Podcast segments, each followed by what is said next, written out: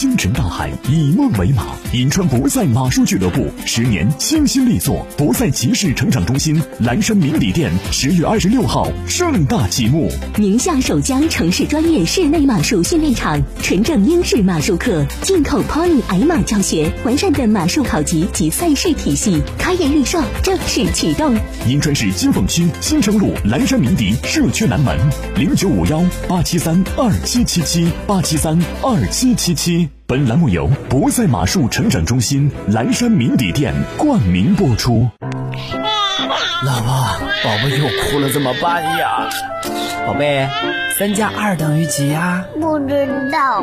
比方说，你有三个苹果，我又给了你两个苹果，你现在有几个苹果呢？嗯，一个。太多了，我也吃不下，都给你好了。啊！妈妈，我肚子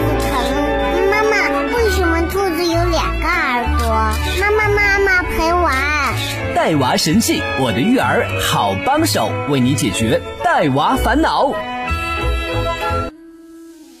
神器在手，带娃不愁。嗨，大家好，我是您的育儿好帮手樱桃。今天我们邀请的嘉宾是国家二级心理咨询师李新阳老师，并且她也是两个宝宝的宝妈。日常生活行为，家长如何和善和坚定结合，防止极端行为发生呢？香老师。大家好，我们这段时间一直在分享正面管教的话题啊，在正面管教的学习中，和善与坚定并行，是我们在育儿和陪伴孩子成长过程中一个非常嗯必须具备的态度。那和善和坚定如何并行？怎么样能够让它有机的结合起来，避免防止去极端化？还是依然上一期我们有提到过，有些母亲可能太爱孩子。过于和善的时候就会没有原则，但是我们的孩子在三岁到六岁期间培养良好的生活习惯以及学习的一些好的习惯，这是非常非常重要的。但是如果我们只有和善没有坚定，那很难给孩子塑造一些良好习惯的培养。但如果我们只有坚定没有和善，那孩子内心的叛逆就会滋长。所以。当我们在情感中出现对抗的时候，我们就没有了共同合作的目标。所以，对于亲子关系也罢，夫妻关系也罢，我觉得都是一个合作关系。怎么样能够让我们保持在一个最好的相互理解、相互能够感同身受并认同对方的状态下去完成同一目标？这是非常重要的。那你比如说，我们孩子每天早上起来会磨蹭。啊，耽误我们的时间，这个时候我们会有情绪。那我建议大家就是头一天晚上去做第二天早上的生活规划。你比如说我们家的儿子，男孩子他就特别棒，他就是有早起的习惯，而且基本上就是两岁多三岁的时候就培养他自己穿衣服。我儿子在生活中我没有太多的给予他照顾，但是我建立了很多的规则和习惯，所以我们家孩子他的独立性就超级强。但我家的女儿呢，她每天早上呢，第一个起床就起不来，但是每天早上你给她拿出一身衣服的时候，她总是要把你拿出来的衣服做否定，然后要穿另外一身衣服。她永远都要站在衣柜里，是自己亲自选择完衣服再穿上，她才去上学。那这个孩子他就会经常出现迟到。那我选择的方式就是头一天晚上睡觉的时候。陪着他在衣柜前认认真真的选择了他要穿的衣服、要戴的饰品，甚至他要用的发卡，然后把它摆在沙发上或者是床旁边的这个呃专门有个小凳子是给他放衣服的，然后再陪他去睡觉。到了早上起来的时候，我每次跟他啊睁开眼睛的时候，第一句话就是“宝贝，早上好”。第二句话就是“我们今天就执行昨天晚上的美妆方案，你觉得如何？”他说：“OK，是合适，好的。”那我们就愉快的按着昨天晚上制定好的方案去执行。那在穿衣服这件事情上就不需要浪费时间了。